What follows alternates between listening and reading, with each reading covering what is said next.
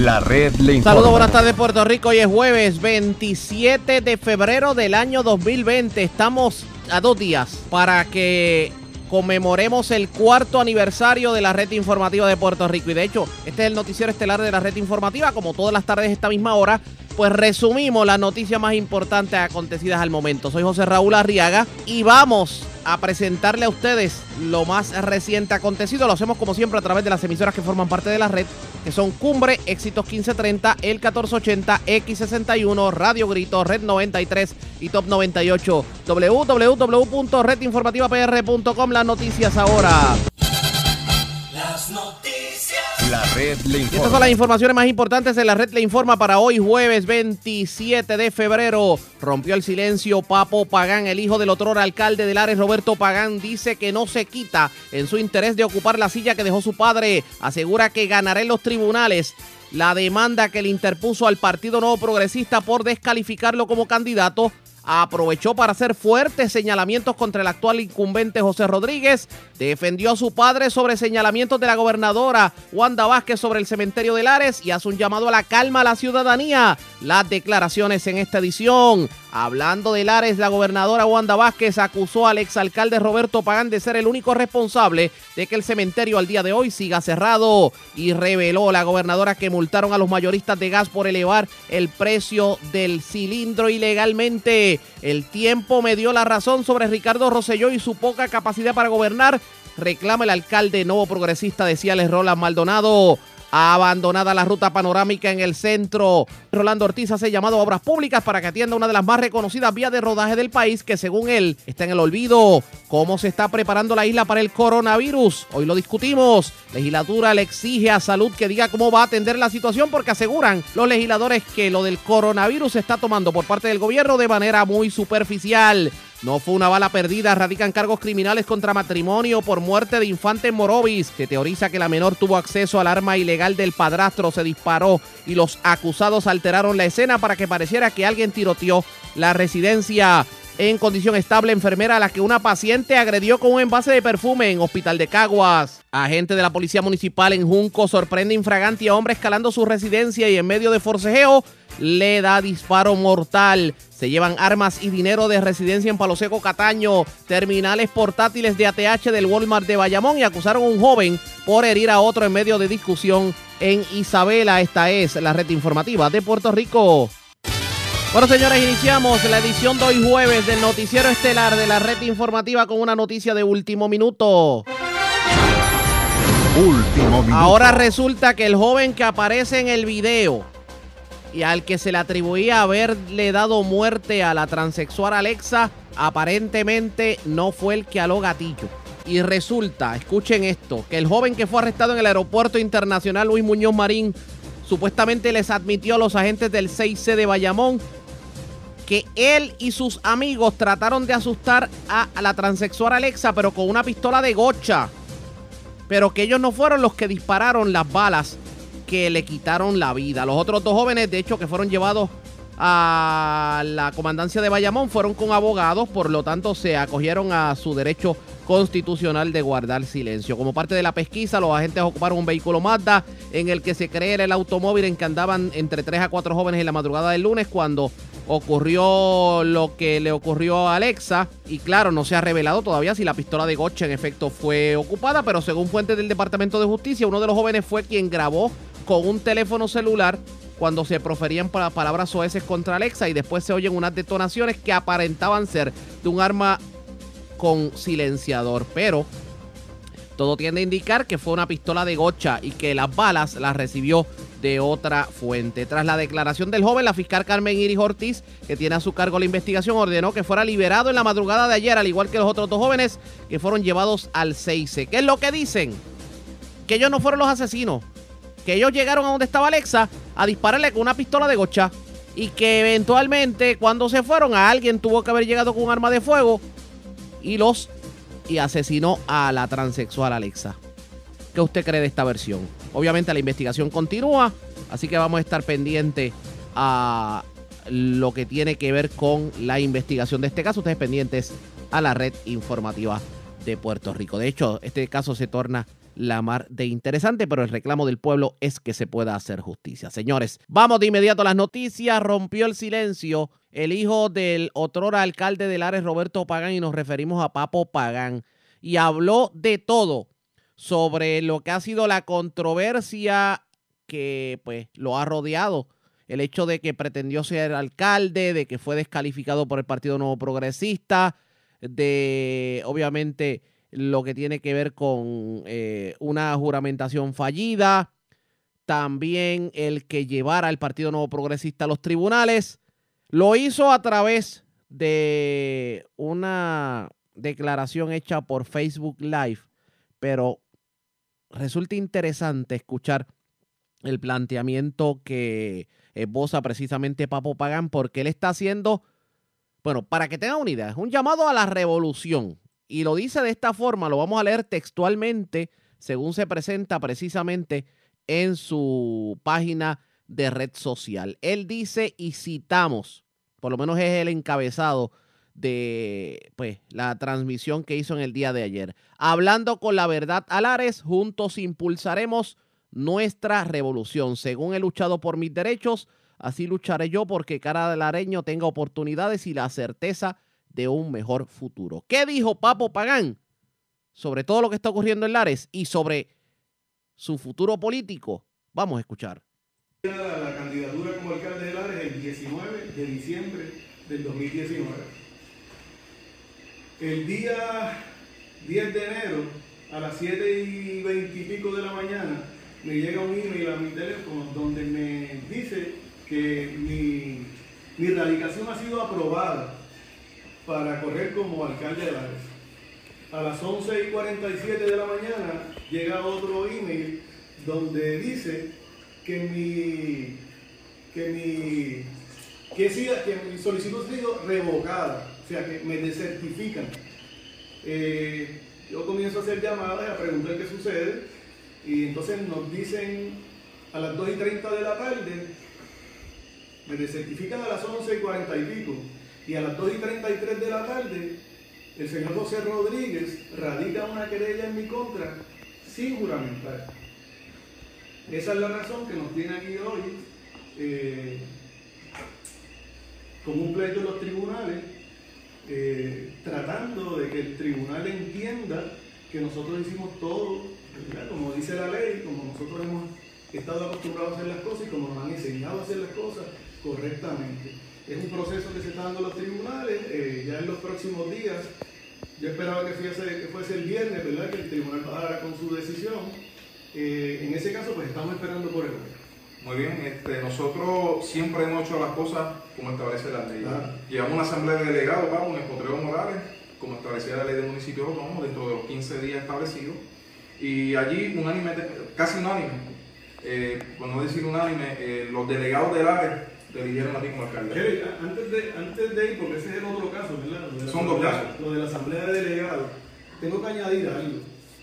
Eh, luego de que yo soy desertificado, o sea que la- la- el comité evaluador del partido en el cual yo he creído, en el cual yo me he criado y, y- y he crecido, me desertifica, el señor José Rodríguez va y radica a la elección especial. O sea, lleva la querella y los papeles para radical al mismo momento. lleva la querella y los papeles para radicar al mismo momento. Y esto pues me hace pensar a mí, ¿verdad? Y es mi opinión, yo no estoy diciendo que sea verdad, pero me hace pensar a mí que esto fue algo que estaba planificado y orquestado. Este, en días recientes vi a, otro señor en, en la emisora de Lares y levantaba las manos como que él se mantuvo fuera del proceso. Y no es así. Ahora se vienen a pintar de santos, pero no son santos ni nada. Son como ese, como ese marido que es maltratante, que le mete una pela a la mujer hoy y mañana le dice te amo. Y después vuelve a hacer lo mismo. Así son esta gente. Hacen daño hoy y mañana dicen yo no fui. Tiran piedra y mañana dicen yo no fui. Señores, actúen de frente. Vayan con la verdad siempre. No tienen por qué esconderse si todo el mundo sabe lo que hay. Así que mira, actúa sin esconderte, no hay por qué temer. Pues Papo, vamos a lo segundo. El segundo caso es la asamblea de delegados. nosotros la hicimos de acuerdo a las leyes municipales. Claro. eh, dice el artículo 3.04 de la ley de municipios autónomos que una vez renuncia a un alcalde, eh, el comité municipal tiene 15 días para escoger eh, la persona que va a suceder al alcalde. Esto, este proceso se llevó a cabo de esa forma. eh, se, convocó la asamblea de delegados antes de que se cumpliera el término de los 15 días. Eh, se escogió, eh, hubo un 73% de participación ese día de delegados. Creo que fueron 148 a favor y uno en contra. Ese resultado, esa misma noche se reunía la legislatura municipal. El resultado la secretaria del comité municipal lo lleva a la legislatura, la legislatura pasa a juicio sobre él, como dice la ley, y el otro día, el viernes, se le llevan los resultados al partido. El partido no reconoce esta acción y, y ya es un pleito que está en los tribunales, así que, que está por ver. O sea, para estar bien claro, mi gente, son dos procesos. Uno, el primero que se va a ver, que ya el juez debe estar por bajar la decisión, es para que Papo pueda aspirar a la elección del 2020.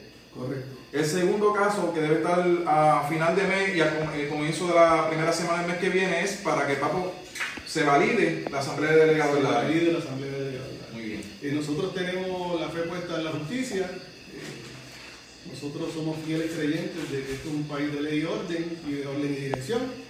Así que estamos convencidos de que, de que todo lo hicimos eh, conforme a la ley, de que todo se hizo conforme como, como tenía que hacer.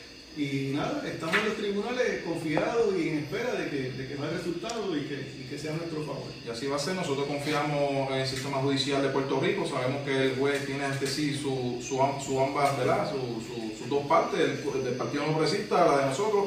Eh, y es por eso, mi gente, que le pedimos al pueblo de Lares calma. Nosotros el proceso lo vamos a llevar hasta el final, hasta las últimas consecuencias, Papo. Pueblo de Lares, nosotros tenemos la aspiración y el deseo de continuar llevando los destinos de Lares por el buen camino, con buena obra, con buena fe. Nosotros venimos a servir y no a ser servidos. Y cuando hablo de ser servido, me, llega a la mente una foto que publicaron en esos primeros días, donde andaban en, el vehículo nuevo del alcalde, algunas personas que ni siquiera son empleados del municipio, dándose como la. Parece que eso los llenó de yo no sé qué. Pero eso señores, eso no es el propósito de esto. El verdadero propósito de esto es venir a servirle a un pueblo, a suplir sus necesidades, a pensar en los niños, en las madres solteras, en nuestros ancianos, a buscar la forma de proveerle recursos a nuestra gente. No es venir a decir, ahora yo soy el que mando. ¿Sabes por qué? Porque hoy mandas tú y mañana mandas tú. Eso es así, Papo. Eh, nosotros siempre le hemos dado la verdad al pueblo. Y siempre lo haremos. Y ahora nosotros queremos que el pueblo de Lares esté pendiente en los próximos días, Papo, porque la información va a seguir fluyendo y nosotros, una vez tengamos la decisión del tribunal, así la vamos a al Papo. Claro, nosotros vamos a estar bien pendientes a todo lo que está sucediendo. Eh, mira, Eren, no hay ni que estar pendiente. La gente está indignada, la gente me llama, la gente llama a, las personas más cercanas a mí, nos da la información de lo que está pasando. Eh, hay mucha gente que está muy molesta con toda esta cuestión de, de retiro de la certificación, de todo lo que ha sucedido, y yo les pido por favor que tengan calma, esto se va a resolver, esto va a salir bien, nosotros vamos a salir bien y vamos a estar con mucho orgullo sirviendo a nuestro pueblo de la Eso es así, que nos den la oportunidad de aspirar y si ellos tienen los votos, que nos ganen las urnas. Claro, no hay problema. Eh, Hay una- unas elecciones en junio. Ahí es el ahí el pueblo se va a expresar, no hay miedo a eso. Ahí vamos. Eso es así. Papo, queremos agradecerle a ese pueblo progresista y a todo el pueblo lareño por esa... Hemos recibido muchas llamadas, hemos recibido muchos mensajes, muchas visitas de apoyo y yo quiero que tú te despidas de nuestra gente con un mensaje hacia ellos. Claro, mira. eh, muchas de las personas del área que no me conocían, me conocieron sirviéndote. Yo, cuando llegó el momento difícil, cuando llegó el momento donde había necesidad, cuando llegó el momento donde no teníamos agua, no teníamos luz, no teníamos suministro, yo no me fui de Puerto Rico, yo me quedé aquí. Cuando, cuando llegó ese momento difícil, la gente me vio en la calle. la gente me vio en las comunidades, la gente me vio echando el resto, no como otros que no aparecían. Así que mi pueblo de Lares, tranquilo, tranquilo y confiado, continuemos con nuestra fe puesta en Dios, con nuestras rodillas dobladas, porque la justicia va a llegar. Dios me los bendiga, Dios me los guarde. Este es tu amigo y hermano Papo Pagán. Hasta la próxima. Muchas gracias. Detenemos un momento la grabación porque es bien interesante lo que dicen en el Facebook Live. Son dos procesos y nosotros lo dijimos y trataron de poner en tela de juicio lo que dijo la red informativa y escuchen bien, son dos procesos. Uno que tiene que ver con la candidatura y otro que tiene que ver con la asamblea de delegados, si fue legal o no fue ilegal. Se lo advertimos, se lo dijimos pero hubo personas que trataron de decir que no, que, que se estaba dando información errónea. Ya no, ya no somos nosotros. Lo dice nada más y nada menos que Papo Pagan y la persona que lo acompañaba en el Facebook Live. Pero ellos aprovecharon también para hablar sobre la controversia del cementerio, tomando en consideración lo que dijo la gobernadora, que lo vamos a escuchar en los próximos minutos. La gobernadora Wanda Vázquez, luego de decir que eh, pues se va a trabajar eh, de manera expedita lo del cementerio, trató de, como quien dice, echarle los 20 a la administración de Roberto Pagán, echarle la culpa de que el cementerio al día de hoy esté cerrado. Esto fue lo que dijo Papo Pagán en medio de su alocución. Pues mira, Jerez, esto, esto no era parte de lo que queríamos traer, pero es justo y necesario y tenemos que dejar claro algunos puntos.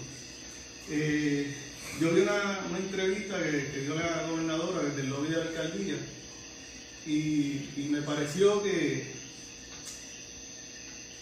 yo sé que es una, ella es una persona muy brillante y, tiene todo mi respeto, pero me pareció que no tenía todos los, los, argumentos para poder hacer las expresiones que hizo.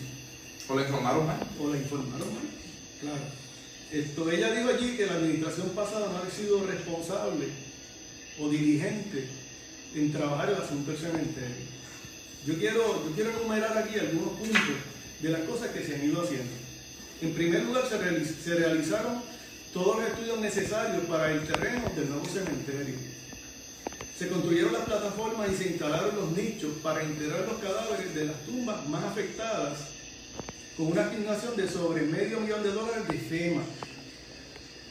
Se coordinó con la división eh, mortuaria de la Reserva del Ejército para realizar las exhumaciones de las tumbas más afectadas mediante una petición que se realizara a comienzos del 2020. Ella habló allí de eso, ya eso se estaba haciendo. Se hizo el proceso de subasta para la contratación de un manejador de proyectos para el cementerio actual y el nuevo cementerio a través de una asignación de 3 millones de FEMA. Se establecieron, se estaba en la última etapa para la adquisición del terreno para el nuevo cementerio. O sea, ya esto es un terreno que está identificado, que se le hicieron estudios de suelo, estudios arqueológicos, estudios de si hay sapos, culebras, lombrices, todos los estudios que se requiere para poder construir allí, todos esos estudios se hicieron y fueron aprobados. Se continuaron las gestiones de exhumaciones individuales a través del Departamento de Salud. Se construyó la verja que divide el área afectada de la no afectada a petición del Departamento de Salud y se consiguió la aprobación de una legislación a través del presidente de la Cámara, a la cual le agradecemos, para la aprobación de los permisos de una forma expedita. Eh, señora gobernadora, estos son todos los procesos y todos los pasos que se han dado para la situación del cementerio del área. Yo, en mi carácter personal, tengo una opinión muy mía, y es que aquí hay una persona que ha sido quien quien ha tratado de dilatar el proceso del cementerio. Si ustedes se fijan, hace algunos meses se hicieron unas vistas públicas en la Cámara de Representantes para ayudar con el asunto del cementerio. ¿Tú has escuchado algo más de eso? Yo tampoco escucho nada más. Se hizo el espectáculo en aquel momento para lograr las ambiciones desmedidas de, de algunas personas y luego de que eso terminó, murió el asunto del representante. Y le digo a la señora gobernadora, mire, todas las semanas se se reúnen con personal de la alcaldía, personal de FEMA y del COL 3. Y el COL 3 son los representantes de la gobernadora en la cuestión del cementerio en Lares. Y le voy a decir los nombres para que usted lo llame y él le explique todo lo que se ha hecho porque me parece que usted no ha hablado con él. El personal de FEMA es Charlín Ruiz y Noceli Figueroa. Esas son las dos personas de FEMA. Y las dos personas del COL 3 son Gerardo Medina y Kelly Wilson.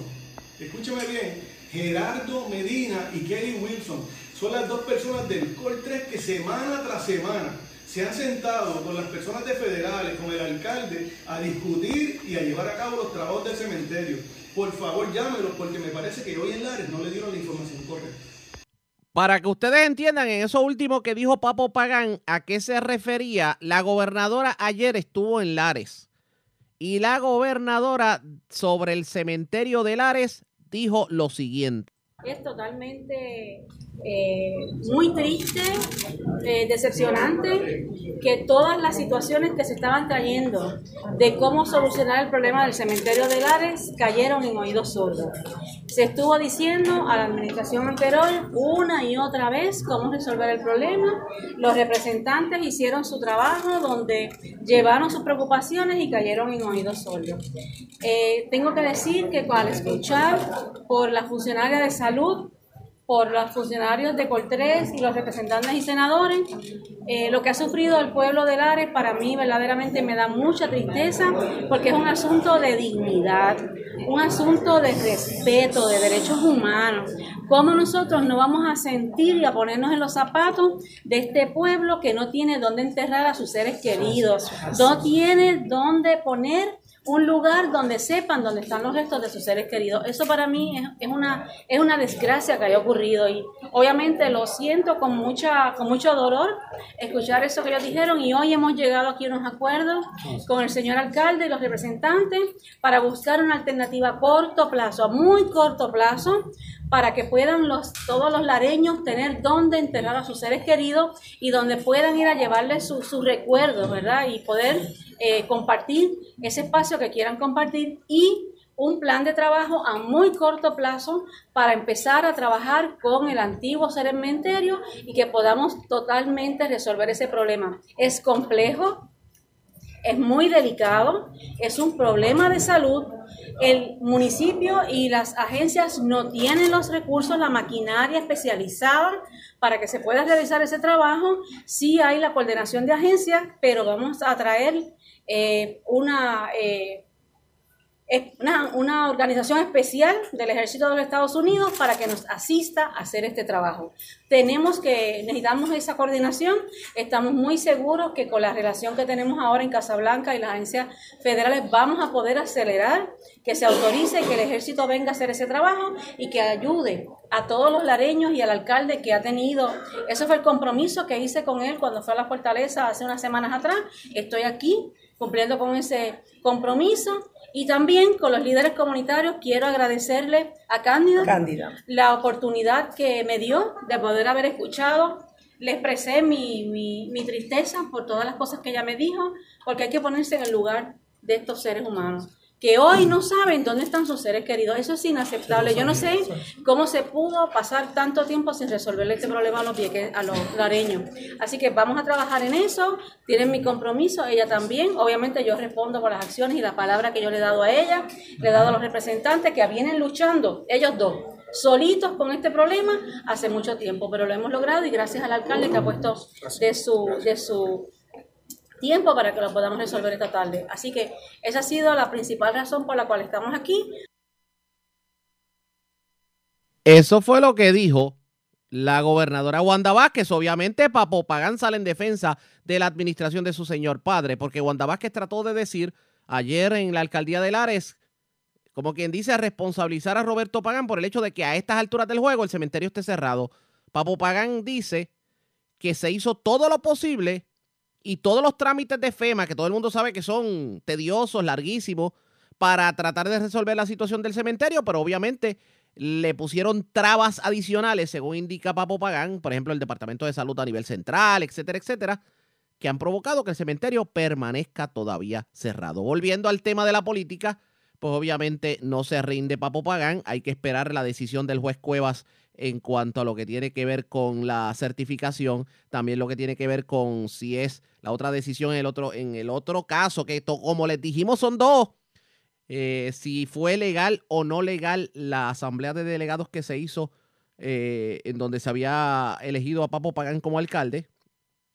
Hay que esperar las decisiones judiciales y de ahí, pues obviamente, partiremos para eh, llevarles a ustedes información y ver qué va a terminar ocurriendo en la ciudad del grito, aunque hay muchos que entienden que independientemente de lo que ocurra, si favorece a Papo o favorece a José, el partido no progresista en Lares va a quedar con serias, serias heridas que pudieran provocar que el Partido Popular Democrático aproveche la coyuntura. ¿Qué terminará ocurriendo? Ustedes pendientes a la red informativa.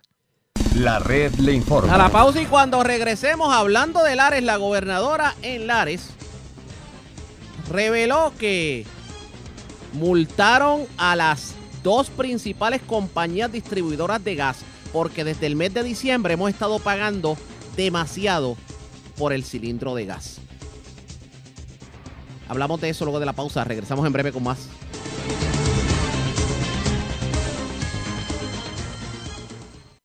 La red le informa. Señores, regresamos a la red le informa, el noticiero estelar de la red informativa. Gracias por compartir con nosotros.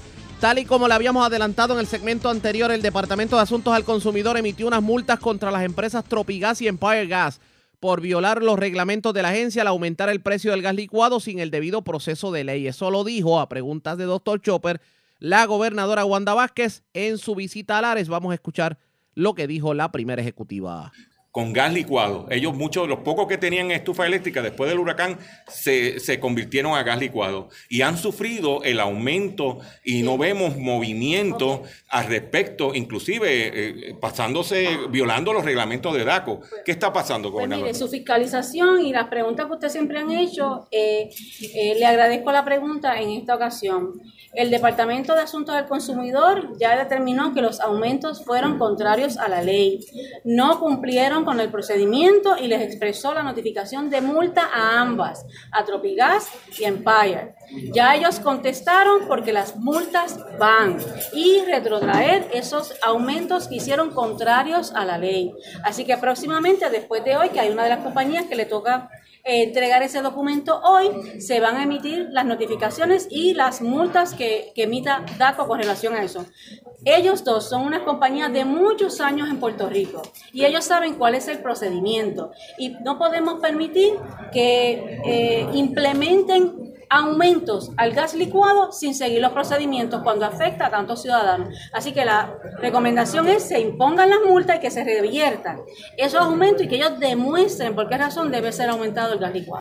Esta es una controversia que de hecho venimos arrastrando desde el mes de diciembre cuando en primicia fue denunciada en la red informativa de Puerto Rico la situación, obviamente en una entrevista del compañero eh, Gilberto Alvero, doctor Chopper. Ahora hay que ver cómo, cómo fluye todo, cómo se da esto de la, de la multa y no solamente eso, cómo se le va a devolver el dinero a los puertorriqueños que pagaron por el aumento y, también a partir de los próximos días, tomando en cuenta la decisión de la gobernadora y obviamente lo que decide el DACO, veremos el gas licuado más barato en los puestos. Ustedes pendientes a la red informativa que le vamos a dar seguimiento a esta información. Señores, vamos a otras notas porque el presidente de la Junta de Control Fiscal, José Carrión III, envió una carta al ex gobernador Aníbal Acevedo Vilá en la que lo responsabiliza por la situación financiera del gobierno y en la que negó divulgar detalles del acuerdo para la reestructuración de la deuda que solicitó. Dice Carrión, como exfuncionario electo del Estado Libre Asociado que está íntimamente familiarizado con los procesos que condujeron a la situación actual,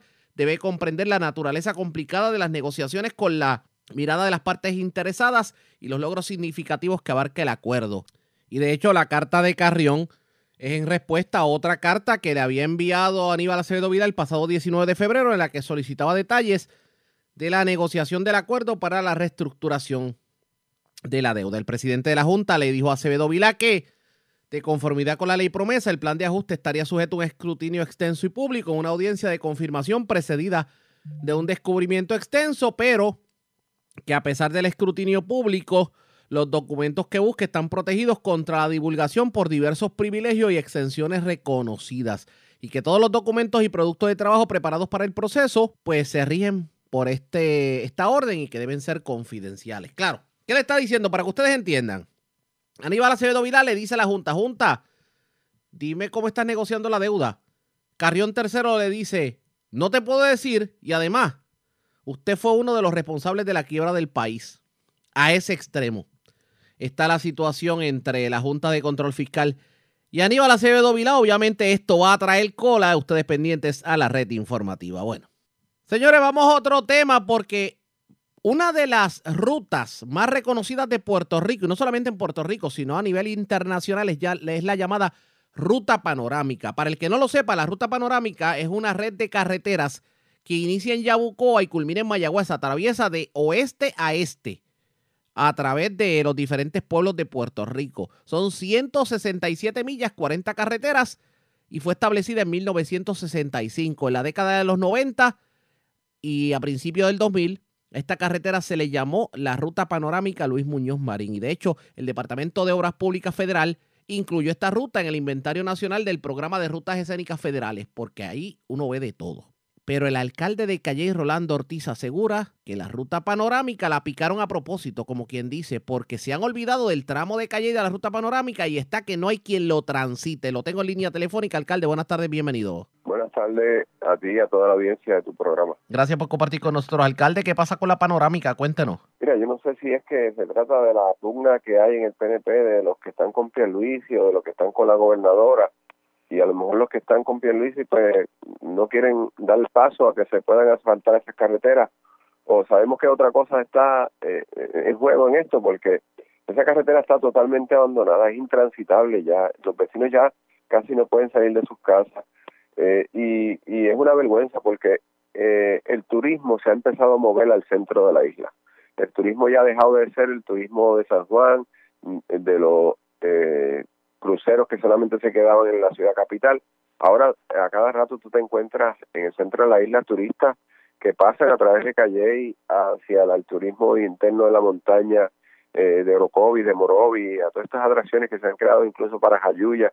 Eh, ese turismo que nos visita cuando entra al centro de la isla, lo que recibe por respuesta de lo que es nuestra, infraestructura es unas condiciones deplorables en las carreteras, en estado pésimo, eh, hoyos eh, y elementos que afectan la seguridad eh, del transeúnte eh, por esa ruta. Yo le pido a la gobernadora que intervenga en esta situación eh, porque ya no podemos aguantar más. Estoy en, el proceso de organizar a los vecinos eh, y de ir a, a, a marchar allá donde haya que ir para para llevar, elevar nuestros reclamos por las condiciones pésimas en que se encuentran nuestras carreteras. Pero corríjame algo. Digo, yo recuerdo para, para la década de los 90 y, y, y recuerdo también eh, para cuando era presidente del Senado Antonio Fazal Zamora, además de que se nombró la ruta Luis Muñoz Marín, yo recuerdo que en aquel entonces eh, se había colocado esta ruta como parte del inventario de, de, rutas escénicas federales. ¿No se supone que el turismo también tiene injerencia en esta carretera y se supone que debe aportar para que se mantenga la vía de rodaje? Bueno, se, tiene información de que el dinero existe. Lo que vemos es que no hay eh, voluntad de que se puedan hacer los trabajos. Eh, por eso te digo que yo no quisiera pensar que es parte de la eh, discusión o, o de la guerra intrapartido en el PNP que no quieren hacer la obra por alguna razón. Es una situación bien lamentable, de verdad. Pero, pero, o sea, ya usted, usted entiende que ya no es un asunto político por el hecho de usted ser un alcalde del Partido Popular, sino por el hecho de que eh, obra que se autorice eh, del bando de Pierluisi, pues le va a ser como que satisfactoria para Wanda Vázquez en su aspiración a la gobernación. ¿De eso que estamos hablando? O, o, o que no se autorice y entonces afecte la gestión de la gobernadora. Yo, yo, yo pienso, ¿verdad? Porque es que no encuentro otra razón por la cual si el dinero está, los recursos están, ese trabajo no se haga. ¿Tan desastrosa está la carretera? Estamos hablando de una situación eh, precaria, eh, precaria, este, eh, lamentable. Eh, el que los que vivimos allí, la, las familias que pasan por ahí, este, lo pueden testimoniar. Vamos a seguirle llevando nuestra nuestros reclamos al gobierno, vamos a seguir exigiendo que se atienda la situación y que sea lo más pronto posible. No vamos a descansar hasta que esta situación se atienda, al igual que la carretera 14, igual que la carretera número 1. Nosotros tenemos en la carretera número 1 un tramo eh, que es entre la intersección con la carretera de Guayama y el desvío de José Juan Meléndez en Calle, que se encuentra en total abandono. Por ahí pasa todas las personas que vienen del centro de la isla para entrar a la autopista, pasan por ahí la gente de Bonito, de Barranquita, de Orocovi, eh, pasan por ese lugar para poder entrar a la autopista. Y, y está también igual en igual condiciones, los, los focos están fundidos, no hay atención de la, de la, de la vía de rodaje. A Calle lo tienen discriminado totalmente. Alcalde, aprovecho que lo tengo en línea telefónica porque obviamente ya que estamos hablando de Calle, y yo creo que esto afecta a todos los municipios, por ahí se está hablando de una posible amnistía en cuanto al crimen se refiere. Eso es dinero que obviamente no va a entrar a las arcas. ¿Qué opinión le merece a usted el que se pretenda una amnistía para los deudores y morosos del crimen? Mira, eh, los municipios han venido dentro de la crisis que vive el país a atender las necesidades de la, de la familia puertorriqueña, a vivir el dolor de la gente y a responderle ante los reclamos eh, que ellos hacen al gobierno. Y en sustitución del gobierno central del municipio ha dicho presente y ha utilizado los fondos públicos municipales para eso. Y si ahora se nos restringen los fondos, se nos limitan los fondos, se nos quitan los, fondos, entonces de lo que estamos hablando es de que la crisis a nivel municipal va a ser más. Cuando pensamos crisis a nivel municipal, hay gente que piensa, bueno, ese problema es del, del alcalde y del municipio. No, ese problema no es del alcalde y del municipio es un problema que tiene que ver con la necesidad de las familias que viven en ese municipio. Quien se afecta no es el municipio, quien se afecta son las familias que viven en ese municipio. A veces como el dolor es tan distribuido entre tantas partes, como la necesidad de atender la situación se distribuye entre tantas partes, nadie se adjudica precisamente eh, esa dificultad, ¿verdad? Pero la realidad es que es quitarle dinero a la familia puertorriqueña, quitarle recursos a la familia puertorriqueña. No pinta bien definitivamente porque parecería que todo lo que legisla últimamente el gobierno va en contra de las arcas municipales. ¿Cómo usted va a, cómo usted va a lograr obras si no tiene el dinero para hacerlas? Así es, no hay forma de, que, de que el gobierno siga, el gobierno siga legislando para ellos en contra de los municipios y perjudicando las arcas municipales. Vamos a estar pendientes a ver lo que ocurre en ese sentido. Alcalde, gracias por haber compartido con nosotros. Buenas tardes. Gracias a ti, hermano. Como siempre, el alcalde de Calle, el alcalde de Calle, Rolando Ortiz, ya ustedes escucharon, él dice que lo tienen abandonado en cuanto a las carreteras se refiere, sobre todo la ruta panorámica, una ruta que de hecho para que ustedes lo sepan, en el 1990 Obras Públicas de Estado, del, bueno, el Departamento de Transportación de Estados Unidos incluyó esta ruta en el inventario nacional del programa de rutas escénicas federales. Y esto fue posible ya que la ruta panorámica es acopio de recursos arqueológicos, culturales, escénicos, históricos, recreativos, etcétera, etcétera. Usted transita la ruta panorámica desde Yabucoa hasta Mayagüez, señores, y eso es, haga un día el experimento. Tómese varios días y vaya pedazo por pedazo toda la ruta panorámica. Estamos hablando de 167 millas y 40 carreteras secundarias que atraviesan la isla de oeste a este a lo largo del país, establecida, como les había indicado, en el 1900. 65. ¿Qué terminaron corriendo pendientes a la red informativa? La red le informa. Señores, vamos a una pausa y cuando regresemos las noticias del ámbito policíaco más importantes, entre las que tenemos que destacar, lamentable lo ocurrido en Morovis. Recordarán el caso de la menor que en noviembre murió de un disparo en la cabeza se le erradicaron cargos criminales a su padrastro y a su madre. ¿Por qué? Porque aparentemente no fue una bala perdida. Aparentemente fue que la menor tuvo acceso a un arma ilegal que tenía su padrastro, se disparó accidentalmente y tanto padrastro como madre alteraron la escena para que pareciera que había sido un atentado. Además, un policía municipal en Junco sorprendió infragante a un hombre escalando su residencia y en medio del forcejeo le disparó mortalmente. También en condición estable una enfermera a la que una paciente la agredió con un envase de perfume. Esto ocurrió en un hospital de Caguas. Es lo próximo. La pausa. Regreso.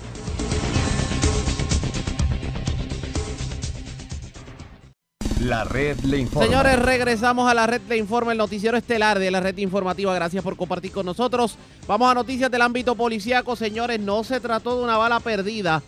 Las autoridades le erradicaron cargos criminales a un matrimonio por la muerte de una menor de tres años ocurrida en Morovis en noviembre pasado. La teoría que aparentemente la menor tuvo acceso a un arma ilegal que tenía su padrastro, se propinó un disparo accidentalmente y ellos alteraron la escena para hacerle ver a las autoridades que alguien había pasado cerca de la casa y había lanzado tiros por la ventana.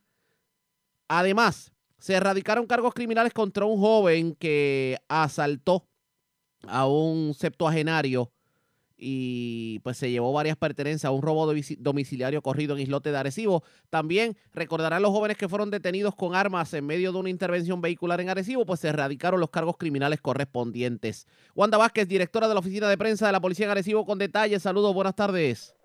Sí, gracias, muy buenas tardes. Pues eh, se le acusó el Cuerpo de Investigaciones Criminales de la Policía de Puerto Rico, el agente Avieser Hernández, en conjunto con el sargento eh, eh, supervisor Alberto Torre. Y la fiscal Ilian Rechen Morán y la eh, también fiscal Yolanda Pitino radicaron cargos criminales por el delito de homicidio negligente, destrucción de evidencia, declaración o alegación falsa sobre un delito y violación a la ley de arma, también por la ley de 246 de maltrato de menores y incumplimiento. Esto fue contra Carlos Meléndez García de unos 35 años de edad y Elizabeth de Jesús Vega de unos 31, ambos residentes de Morovis. El caso fue presentado ante dos jueces, Francisco Santiago López y Rafael Lugos, del Tribunal de Primera Instancia de Arecibo, que luego de escuchar las pruebas de los delitos antes mencionados, le impuso una fianza ascendente de 2.290 mil eh, millones, donde la vista preliminar fue pautada para el 12 de marzo. Contra Meléndez García, este prestó la fianza con un fiador privado y también fue deferida por OSAC. La Elizabeth también eh, prestó la misma a través de un fiador eh, eh, privado. Ambos casos, estos casos fueron, esto fue por el caso de la menor de tres años de edad el pasado 11 de noviembre del 2019 en horas de la mañana.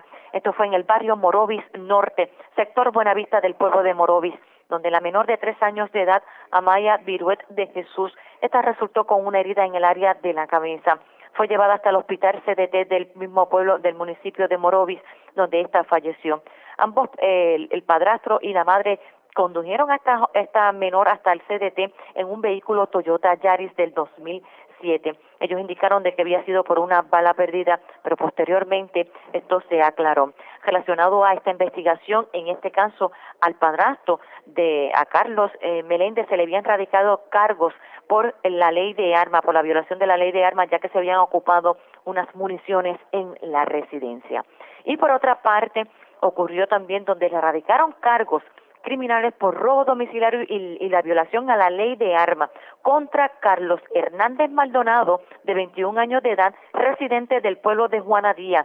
Este caso fue presentado por el, eh, por el, juez Rafael Lugo Morales del Tribunal de Primera Instancia de Arecibo, quien luego de escuchar la prueba le impuso una fianza de, 30, de 300 mil, la cual no prestó y fue ingresado inmediatamente en la cárcel de, eh, regional de Bayamón hasta la vista preliminar, el pautada para el 12 de marzo. Para la fecha del 23 de octubre del pasado año, en el barrio Islote de Arecibo, el imputado cometió los delitos, llegó hasta la residencia de estas personas y le llevó dinero en efectivo y también en seres eléctricos. Esa es la información que nosotros tenemos hasta el momento. Gracias por la información. Buenas tardes. Igual. Gracias, era Wanda Vázquez, directora de la Oficina de Prensa de la Policía en Arecibo de la zona norte. Vamos a la zona centro-oriental de Puerto Rico. Señores, una enfermera se creyó de que aparentemente una paciente la agredió con un pote de perfume mientras la atendía en un centro asistencial en Caguas. También en la zona de Juncos, un guardia municipal le dio muerte a un asaltante que irrumpió en su residencia. Aparentemente estaba escalando la residencia de este uniformado. Esto ocurrió en la urbanización Villana en Juncos.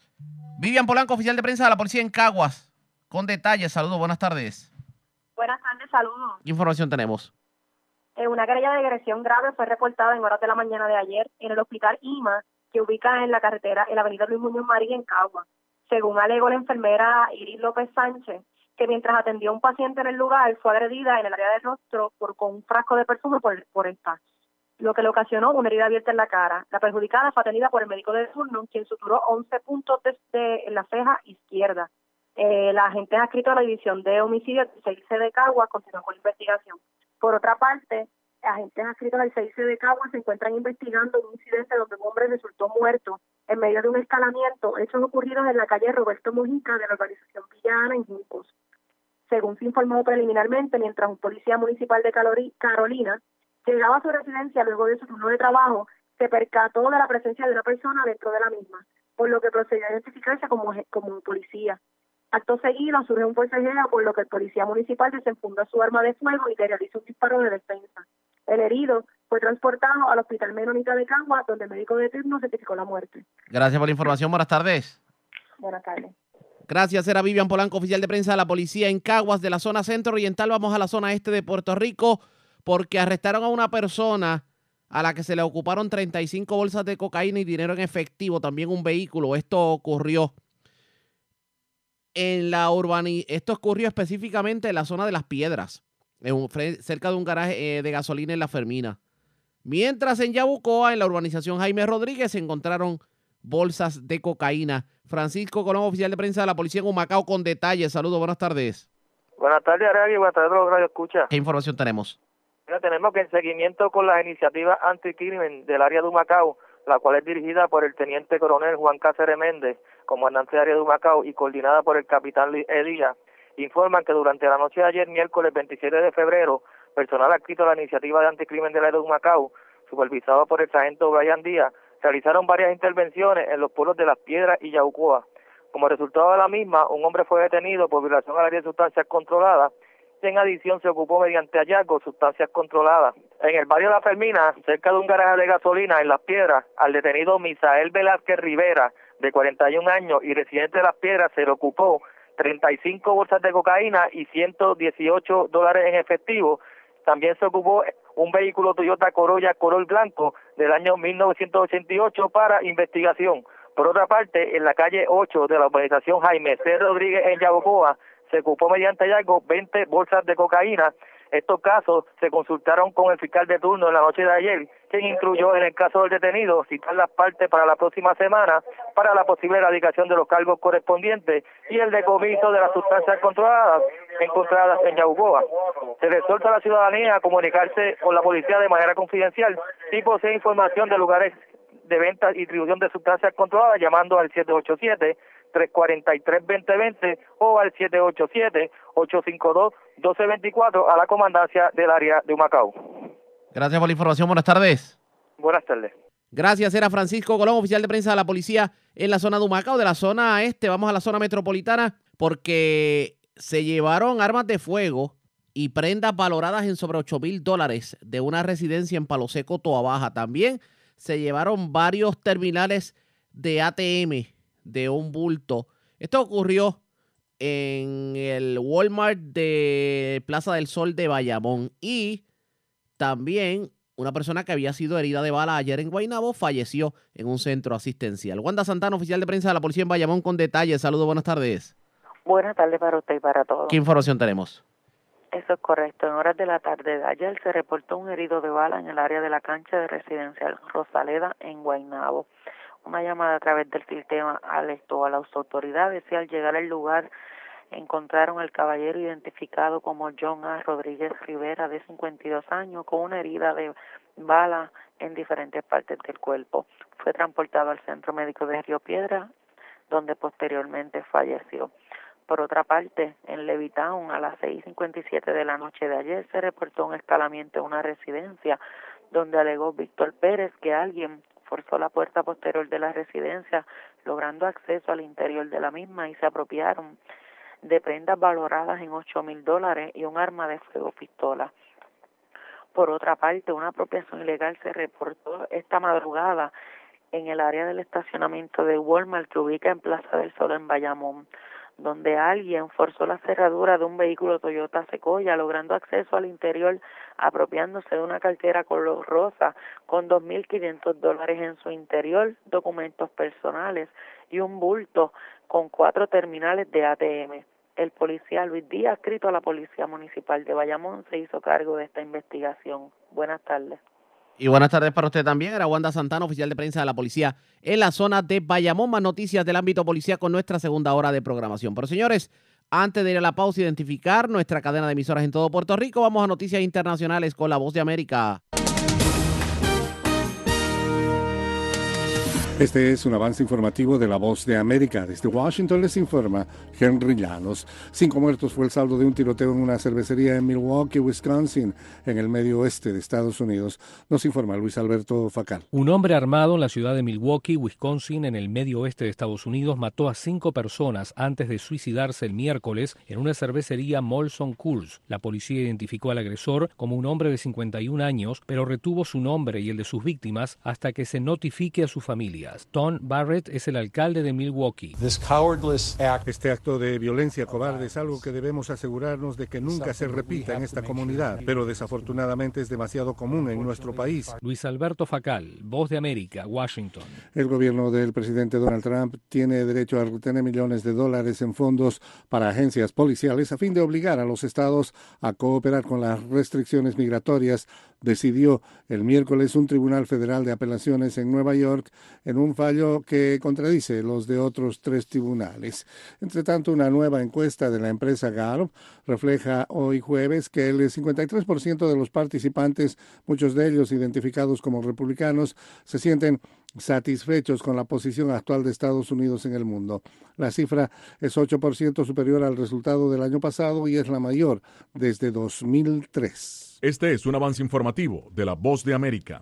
Activistas de derechos humanos exigen que el Estado venezolano cumpla con la solicitud del grupo de detenciones arbitrarias de la ONU. Desde Caracas nos informa Carolina Alcalde. El comisionado para derechos humanos de la presidencia interina, Humberto Prado, denunció que en el país hay un patrón para detener a quienes conforman el grupo que colabora con el presidente interino Juan Guaidó. Aunque dijo no tener expectativas, Prado insistió en que el gobierno en disputa debe acatar la resolución del grupo de trabajo de detenciones arbitrarias de la ONU que pidió la inmediata liberación de Roberto Marrero. Todo lo que le puede ocurrir a Roberto después de esta orden a nivel internacional es una responsabilidad más que tiene este régimen con todas las personas que están privadas de libertad. Carolina, alcalde Voz de América, Caracas. Autoridades portuarias mexicanas negaron el desembarco del crucero MSC Meraviglia en la isla de Cozumel el miércoles por sospecha de coronavirus, según dijo un oficial del puerto después de que Jamaica y las Islas Caimán también prohibieran la entrada del bote.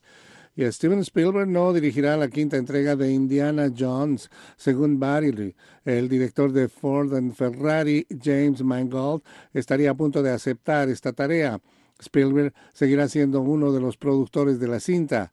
Harrison Ford continuará como el héroe principal de la película que será estrenada en 2021.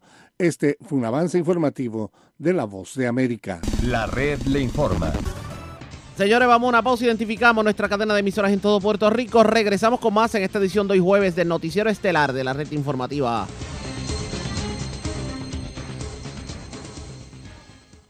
La red le informa. Iniciamos nuestra segunda hora de programación. El resumen de noticias más completo de la radio en Puerto Rico. En la red le informa. Somos el Noticiero Estelar de la Red Informativa. Edición de hoy jueves 27 de febrero. Vamos a continuar pasando revistas sobre lo más importante acontecido. Lo hacemos a través de las emisoras que forman parte de la red, que son Cumbre, Éxitos 1530, el 1480, X61, Radio Grito, Red 93 y Top 98, www.redinformativapr.com.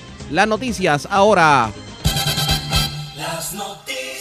La red le Y estas informa. son las informaciones más importantes de la red le informa para hoy jueves 27 de febrero. Rompió el silencio Papo Pagán, el hijo del otro alcalde de Lares, Roberto Pagán, dice que no se quita en su interés de ocupar la silla que dejó su padre. Asegura que ganará en los tribunales la demanda que le interpuso al Partido Nuevo Progresista por descalificarlo como candidato aprovechó para hacer fuertes señalamientos contra el actual incumbente José Rodríguez, defendió a su padre sobre señalamientos de la gobernadora Wanda Vázquez sobre el cementerio de Lares y hace un llamado a la calma a la ciudadanía. Las declaraciones en esta edición. Hablando de Lares, la gobernadora Wanda Vázquez acusó al exalcalde Roberto Pagán de ser el único responsable de que el cementerio al día de hoy siga cerrado y reveló la gobernadora que multaron a los mayoristas de gas por elevar el precio del cilindro ilegalmente. El tiempo me dio la razón sobre Ricardo Rosselló y su poca capacidad para gobernar.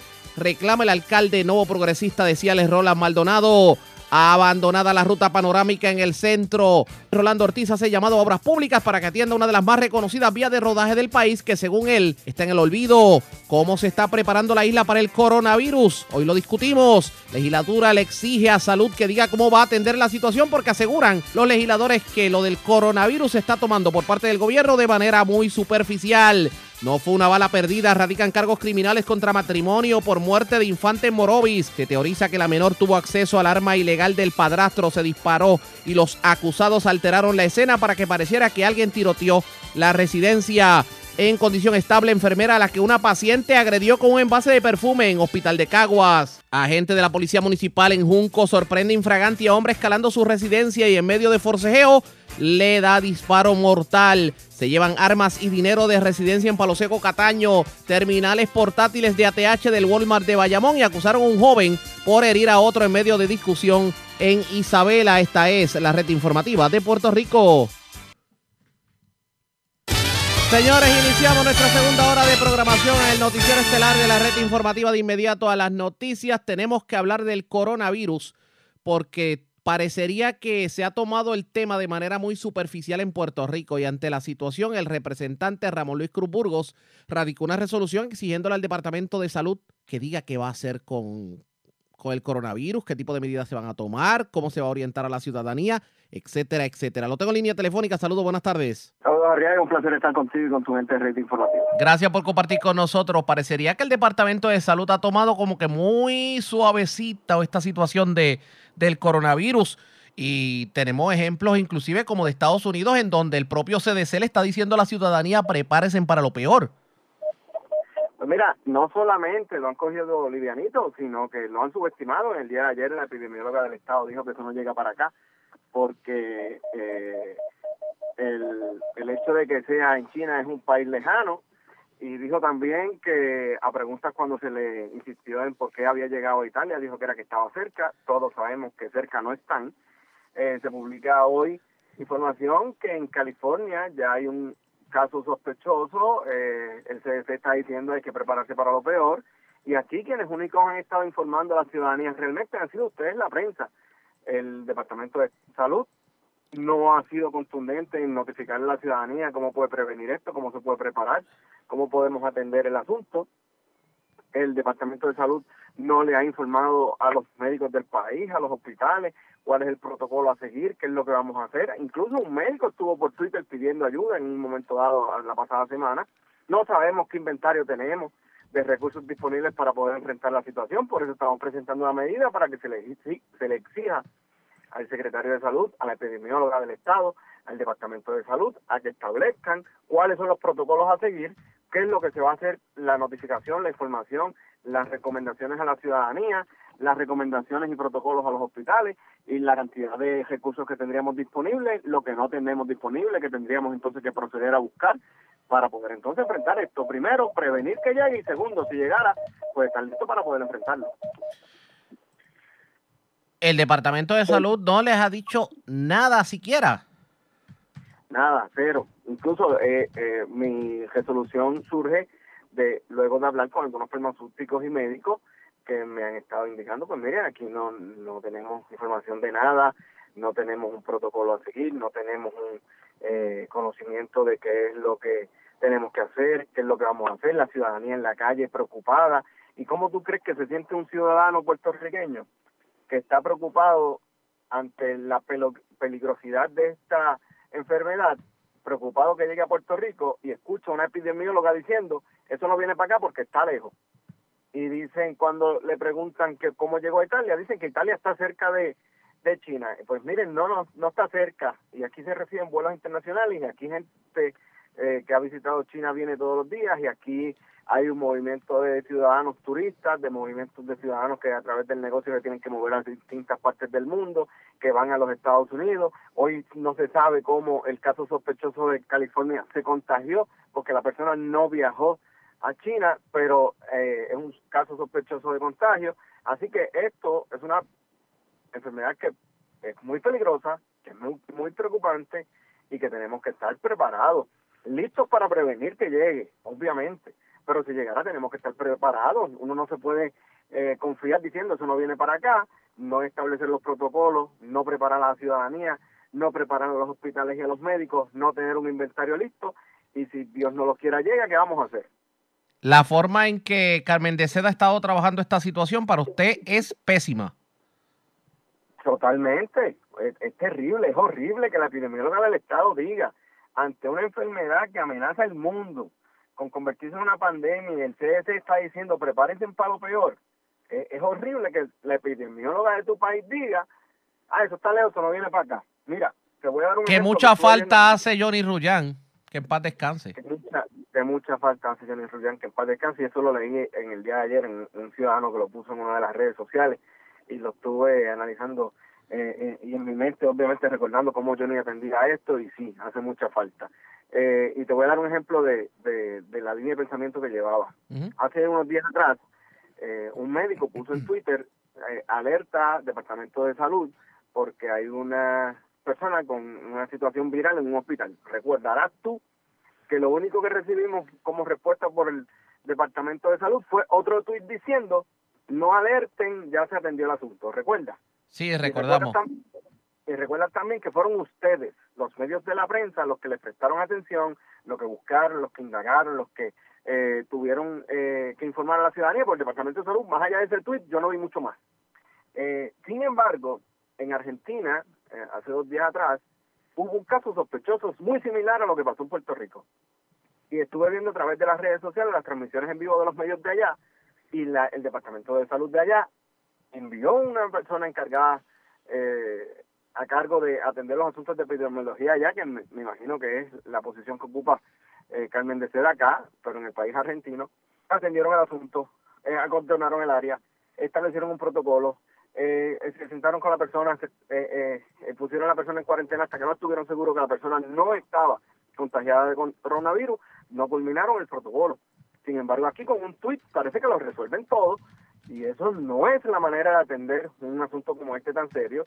Carmen de Seda ha fallado, el doctor eh, secretario de salud ha fallado. Y yo creo que si estas dos personas lo que van a hacer es subestimar lo que está pasando y no tomar acción para poder resolver el asunto, pues mire, mejor dejen dos personas que lo quieran hacer y lo puedan hacer porque aquí estamos hablando de vidas de puertorriqueños que nosotros tenemos que salvaguardar, que darles garantías y seguridad y que ante una enfermedad como esta tenemos que estar listos y preparados. Dígame algo, su resolución tiene el visto bueno de la delegación mayoritaria, tuvo la oportunidad de dialogarlo, tomando en cuenta que esto es un problema de salud pública fuera de líneas partidistas.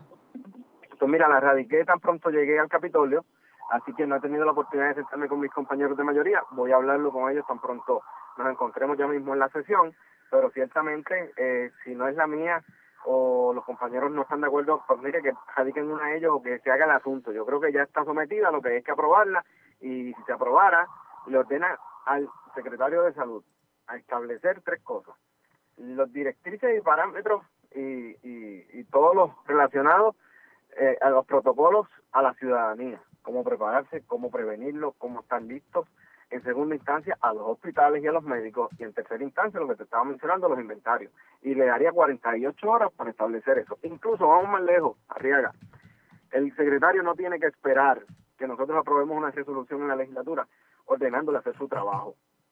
El secretario está emplazado a que haga su trabajo y le demuestre a este país que estamos listos para enfrentar esta situación, no como dijeron ayer, que como eso está lejos no viene para acá. No pinta bien definitivamente. Gracias por haber compartido con nosotros. Buenas tardes. Gracias a ti, Arriaga, un abrazo y un saludo a todos tus recursos. Como siempre, el representante Ramón Luis Cruz Burgos está radicando una resolución para que el Departamento de Salud diga qué van a hacer con lo del coronavirus, qué tipo de medidas se van a tomar, etcétera, etcétera, etcétera, porque como que hay incertidumbre en este sentido y parecería que el gobierno ha estado trabajando esto de manera bien superficial. Claro, la gobernadora ayer se expresó sobre el particular, sobre las medidas que se van a tomar y, y que se han estado tomando. Y precisamente reaccionando a esas declaraciones que han dado mucho de qué hablar de Carmen de Seda, de que el coronavirus no iba a llegar aquí a Puerto Rico porque estábamos lejos, pero sin embargo a, a Italia sí porque estaba al lado de China. Y parecería que hay que regalarle un mapa mundi a la epidemióloga del estado. Pero esto fue lo que dijo la gobernadora sobre el tema del coronavirus. La siguiente, estamos ahora mismo en un- una supuesta alerta del coro- coronavirus, ¿cómo se llama? Este, ¿Usted no contempla emitir una orden de, de, prote- de precio, de congelamiento de precios de mascarillas, de este tipo de productos? Porque ahora mismo estamos viendo Sí, que mucho, sí. que hay escasez y que hay especulación con Sí, ese producto. El Departamento de Salud, ustedes han podido ver que han tomado todas las medidas, pero nunca es suficiente. Así que lo que hemos hecho, hemos creado, ustedes lo han visto en los medios, un task force o un grupo especializado en que nos ayude a trabajar con lo del coronavirus. Está reunido hoy. El sábado nos vamos a reunir y vamos a tomar las determinaciones que correspondan, dentro de las cuales están esa solución. Y quiero que, ¿verdad? No quiero alarmar a las personas. Afortunadamente, todo para Puerto Rico está controlado. Ustedes saben que todo lo que son los puertos y los aeropuertos, nosotros lo trabajamos con el CDC y con el gobierno federal y eso está controlado y se está trabajando de conformidad con los protocolos y lo tenemos controlado. En ese sentido, podemos estar tranquilos, pero nunca va a ser suficiente hasta que esto no se termine. No, la ciudanía está tomando una acción y preparándose. Y entonces, está muy bien, está muy bien. Siempre tenemos, ¿verdad? Aquellas personas que tengan eh, todo lo que sea el hand sanitizer, las mascarillas. En este momento en Puerto Rico estamos controlados, estamos bien, se han tomado las medidas. Pero nos tenemos que, tenemos que prevenir porque ya hemos visto como a pesar de las medidas se sigue ¿verdad? propagando en otros países y no podemos permitir ni un solo caso en Puerto Rico y lo vamos a Esa fue la expresión que dio la gobernadora ayer en Lares, pero hoy en la zona metropolitana también tuvo la oportunidad de hablar y aseguró que el próximo sábado habrá una conferencia de prensa sobre el tema del coronavirus y esto dijo sobre el particular. Pues eso es bien importante, les adelanto que va a haber una conferencia de prensa el sábado, estamos trabajando en todas las medidas preventivas de Puerto Rico.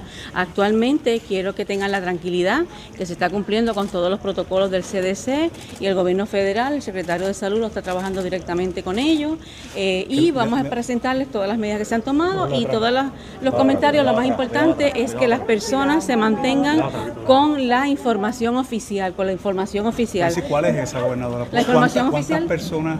Que ahora mismo no hay ninguna. Ahora mismo, hasta el momento no ha habido ninguna, gracias a Dios. Estamos muy preparados, estamos muy pendientes. se habla de cuatro personas bajo vigilancia. Pues vamos entonces a, Lo la, la epidemióloga del Está bien, pero en este momento, eh, gracias a Dios, no tenemos ningún caso reportado.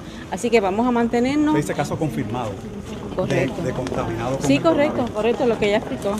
Nos referimos a las expresiones de ella. Eso fue lo que dijo la gobernadora. Nosotros hemos tratado, eh, bueno, llevamos toda la semana tratando de conseguir a la epidemióloga del estado, Carmen de, Cera- de Seda. Ha sido virtualmente imposible, ya que ella es bien, ella, ella solamente va a algunos medios y si le hacen relaciones públicas. Pero vamos a continuar intentándolo, así que esperemos poder dialogar con ella porque definitivamente esto es un tema serio.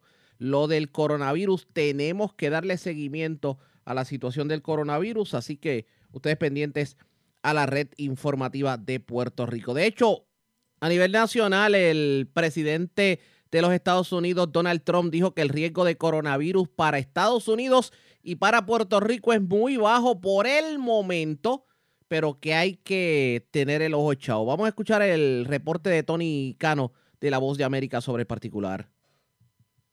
El presidente Donald Trump delineó este miércoles la estrategia de Estados Unidos para enfrentar el coronavirus tras asegurar que el riesgo en el país es muy bajo. Así lo expresó el mandatario desde la Casa Blanca. Puede ser que suceda, puede ser a nivel muy bajo, reducido o mm, eh, a una escala mayor, pero estamos preparados para lo que pase. Tenemos, contamos con las personas más capacitadas del mundo. Esto queda evidente en el estudio que les acabo de mostrar. El Congreso está dispuesto a darnos más dinero de lo que hemos solicitado mm, para variar. Pero estamos eh, eh, listos y preparados y capaces para avanzar y vamos a mantener esa situación bajo control.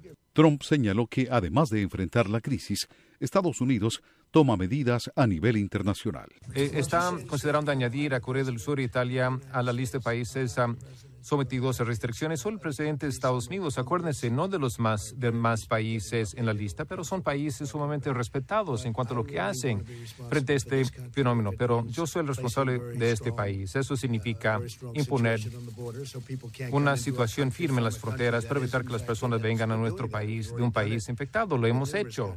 El presidente Trump reiteró este miércoles que el riesgo para el pueblo estadounidense del nuevo coronavirus es muy bajo, gracias a las medidas como las restricciones para los viajeros procedentes de China. Nuestra respuesta agresiva es el, la, razón por la que hemos tenido un nivel muy bajo. Sin embargo, esperamos eh, que habrá más casos y es el momento más oportuno para que nos pre- preparemos, para que las escuelas, universidades, eh, centros de salud eh, echen un vistazo. Desempolven sus planes de preparación para efectos de pandemia. Tenemos mucha información disponible en nuestro portal del CDC. Tras nombrar al vicepresidente Mike Pence como coordinador del programa especial, Trump prometió gastar lo que sea apropiado para responder al coronavirus. La administración solicitó al Congreso más de 2 mil millones de dólares en fondos para desarrollar tratamientos, vacunas y existencias nacionales de equipos esenciales. Tony Cano, Voz de América, Washington. Y definitivamente le vamos a dar seguimiento a la situación del coronavirus, así que ustedes pendientes a la red informativa de Puerto Rico. Presentamos las condiciones del tiempo para Vamos hoy. de inmediato al informe sobre las condiciones del tiempo. Ha sido un día claro el que hemos atravesado en Puerto Rico. Ya la lluvia como que desapareció casi del todo. Y lo que se espera en la tarde son aguaceros dispersos porque ya el frente frío que afectaba a Puerto Rico pues se ha disipado y afortunadamente se espera una tarde mm, digamos más despejada. Sin embargo, las temperaturas van a ser frías en la noche. Se esperan que estén en los altos 50 grados y los bajos 60 grados para la montaña y los bajos 70 para la costa. En cuanto a condiciones marítimas, está más tranquilo. Sin embargo, siempre hay advertencia de corrientes marinas para la costa norte del país. La red le informa. Señores, regresamos a la red Le Informe, el noticiero estelar de la red informativa edición de hoy jueves. Gracias por compartir con nosotros. Tenemos que hablar del Código Civil porque se había rumorado que en el día de hoy se iba a discutir el famoso Código Civil y que se estaba trayendo algún tipo de, digamos, enmienda al controversial proyecto de Código Civil que tiene que ver con el feto y pues que se le da el derecho al nonato eh, y que y esto pudiera de alguna forma pues incidir en lo que es el derecho que tienen las damas al aborto. Pero en la mañana de hoy el presidente del Senado, Tomás Rivera Chats, aclaró que la consideración de un nuevo Código Civil en el Senado será la próxima semana. Dijo eh, Tomás Rivera Chats en su red social, la versión con las enmiendas del Senado está en nuestro portal cibernético para todo aquel que interese examinarlas. Hoy la comisión evaluará el informe con las enmiendas sugeridas y luego bajará el pleno del Senado a votación.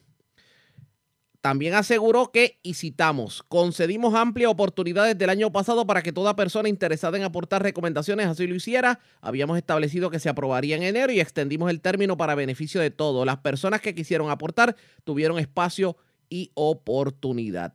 Claro, esto se da, esta discusión se da porque en la mañana de hoy también, y previo a que Tomás Rivera Chats hablara, el Comité Amplio para la Búsqueda de la Equidad exigió que se detuviera la consideración del Código Civil por parte del Senado de Puerto Rico, precisamente en los momentos en que el país enfrenta el asesinato de la transexual Alexa.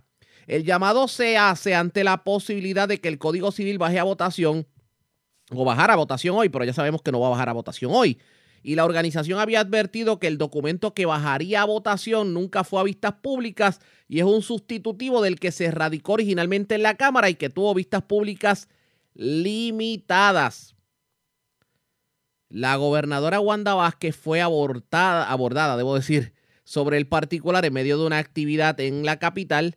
Y esto fue lo que dijo sobre el particular. Vamos a esperar que el mismo sea aprobado para poder examinar todas esas disposiciones que incluyen y entonces tomaremos la ¿Qué determinación. le parece que incluya lo del no nacido? Vamos a examinarlas todas y que ningún derecho que haya sido concedido va a ponerse en riesgo en la aprobación del Esto dijo la gobernadora sobre el Código Civil, pero ustedes recordarán que precisamente para el mes de diciembre, noviembre-diciembre, el presidente del Senado, Tomás Rivera Chats, había dicho que contaban en ese entonces con los votos para aprobar el Código Civil, pero que todo iba a quedar para la sesión legislativa de ahora de febrero, aunque era de enero, pero obviamente ahora se va a dar en febrero, casi principio de marzo, precisamente por lo de los temblores, pero le daban hasta enero a la gobernadora para empaparse del proyecto. Escuchen lo que dijo Rivera Chats en ese entonces. el Código Civil. Eh, contamos hoy con los votos para aprobar el Código Civil. Los tenemos. Sin embargo, eh, en una conversación que sostuve con el vicepresidente de- del, del Senado y con otros compañeros, hemos decidido lo siguiente. La señora gobernadora de Puerto Rico dicho, ha dicho que no ha visto el código. Le vamos a enviar mañana, mañana el enterillado, mañana, mañana vamos a enviar el enterillado electrónico a la gobernadora de Puerto Rico para que de aquí hasta mediados de enero, ella y sus asesores, con calma y con el espacio que necesiten, puedan eh, examinarlo y asumir una postura sobre el Código. De modo que Cámara, Senado y el Ejecutivo y los sectores que participaron del proceso estén conformes y cuando llegue a Fortaleza se firme. Eh, de igual manera, le vamos a enviar el trillado a- al astro boricua, Ricky Martin, ¿verdad? Para que si él tiene alguna eh, sugerencia, algún comentario, alguna propuesta, pues escucharla. y hacía referencia a unas expresiones que se diera para allá para el mes de noviembre por parte del astroboricua Ricky Martin en torno a precisamente el Código Civil y lo que se pretendía aprobar en ese entonces. ¿Qué terminará ocurriendo con el Código Civil? Ustedes pendientes a la red informativa de Puerto Rico. La red A la pausa, informa. cuando regresemos, el alcalde de Ciales, Ronald Maldonado, asegura que el tiempo le dio la razón cuando decía que Ricardo Rosselló era una persona que no estaba apta para gobernar. Hablamos de eso luego de la pausa y parece que también se está alineando al bando de, de Wanda Vázquez. Regresamos en breve.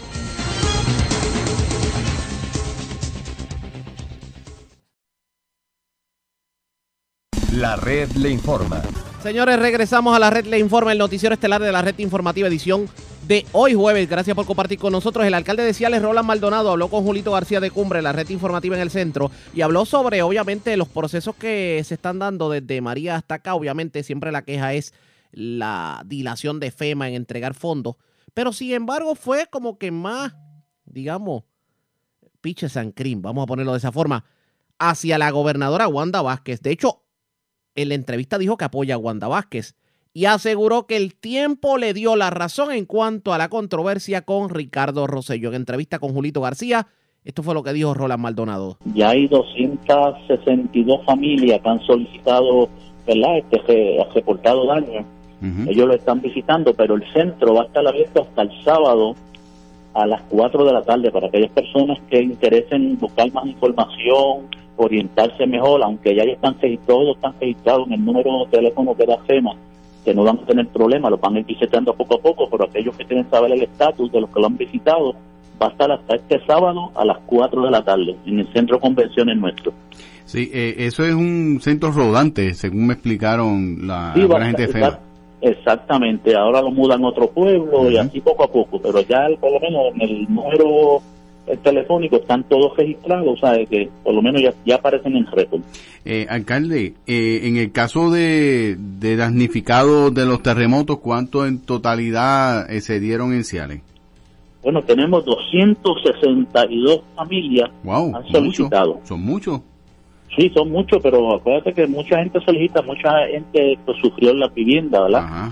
Este, otros pues no han sufrido, ellos tienen fondo para alquiler, tienen fondo para separación de vivienda y de, poco a poco ellos van, los inspectores van inspeccionando la vivienda y van cualificando los que los que cumplan con, con los requisitos. ¿ves? Y siguiendo el tema de FEMA, eh, los proyectos que estaban aguantados desde María, eh, ¿cómo ha estado en Ciales hasta el momento? Mira, siguen aguantados. ¿Siguen aguantados? Sí, yo creo que sí. Eh, digo, yo creo que sí, no, sí, te garantizo que están aguantados, pero yo lo que sí creo es que hay una polémica, polémica entre el COL3 y FEMA. FEMA es la agencia que asigna los fondos. COL3 es una compañía privada que es, es contratada por FEMA para que sea quien lleve el, el ritmo de todos los proyectos que hay. Y ese COL3 es el que está atrasando todos los proyectos a nivel de todo Puerto Rico. Yo estoy pensando cuando me presenten al, al monitor que viene federal, yo creo que ese monitor debe de empezar investigando a Col3. Col3 es una agencia privada que está cogiendo los proyectos y tú le sometes, le sometes toda la información que te piden y todos los días te cambian la regla del juego. Entonces los proyectos se atrasan, los chavos nos acusan los, los, los americanos que no los usamos y es que esa compañía es la que atrasa todos los proyectos y no se ha hecho un solo proyecto. De 170 proyectos que tenemos de FEMA no se ha empezado ninguno. Y tenemos un montón que ya nos dieron el visto bueno, pero Eh, todavía no han dado la certificación alcalde, para pero- poder comenzar.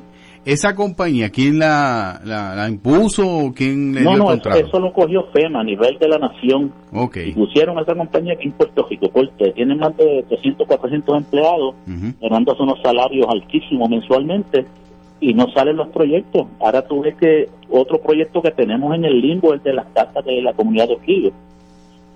Que yo tengo hasta un sketch de cómo iban a quedar, cómo iba a ser la, la- la- el diseño, cómo iba a ser la urbanización. Tú preguntas ahora, casi nadie sabe por ese proyecto, cuando el pasado gobernador anunció 25 millones para ese proyecto. Tú llamas vivienda, vivienda te dice que lo tiene FEMA, tú llamas FEMA y dice que lo tiene vivienda pública. O sea que hay un enredo entre vivienda y el gobierno y FEMA que no se va a hablar aquí. Wow, o sea que está, entonces la burocracia está inmensa, alcalde. No, de- demasiado, ya vamos para tres años. Y esto no arranca y los chavos, parte de los chavos están ahí, nos acusan que no los usamos, pero es que no nos dan la oportunidad de usarlos. A mí no me importa que me fiscalicen ni me evalúen, ¿verdad? Dame los chavos o contrátalo tú, pero tenemos que empezar a meter mano para que la gente sepa que, que estamos vivos, porque ahora mismo está todo el mundo confundido. Sí, sí, sí. ¿Y cuántos proyectos tiene Enciales programados para, para eh, de, de la recuperación? De la recuperación tenemos cientos de 170 proyectos, caminos municipales, puentes, estructuras, ¿sabe? Tenemos entonces de la de mitigación, eh, que es el, el, el que anunció la gobernadora, que en vez de un millón le garantiza a cada municipio dos millones por un proyecto, siempre y cuando cumpla. ¿no? Nosotros estamos pidiendo un centro de seguridad municipal con centro de acopio, eh, con, con, con refugio, ¿sabe? Algo bien moderno y tenemos una escuela de las sin, sin uso que la estamos programando para eso y todavía no han dado el visto bueno, ¿sabe? Entonces es, es un problema porque entonces cuando FEMA para yo poder contratar ingenieros y arquitectos, gente que me haga estudios, yo tengo que tener una partida en el banco, porque si no, el contralor no me permite hacer un contrato si no tengo los fondos. Y ahora mismo yo no los tengo, depende de que FEMA me los dé para yo poder contratar. Y si no me los da, pues yo no puedo contratar. Es la parte que hablamos reembolso, ¿ves? Si yo tuviera chavo, yo lo hacía, después me reembolsaban, pero no tengo los recursos y la mayoría de los municipios estamos en la misma, no tenemos los recursos para contratar y después que FEMA nos pague. Y- Ah, que la cosa está bien complicada. Y, y se le ha complicado entonces en ese Sí, aspecto. sí, eso es así. Wow.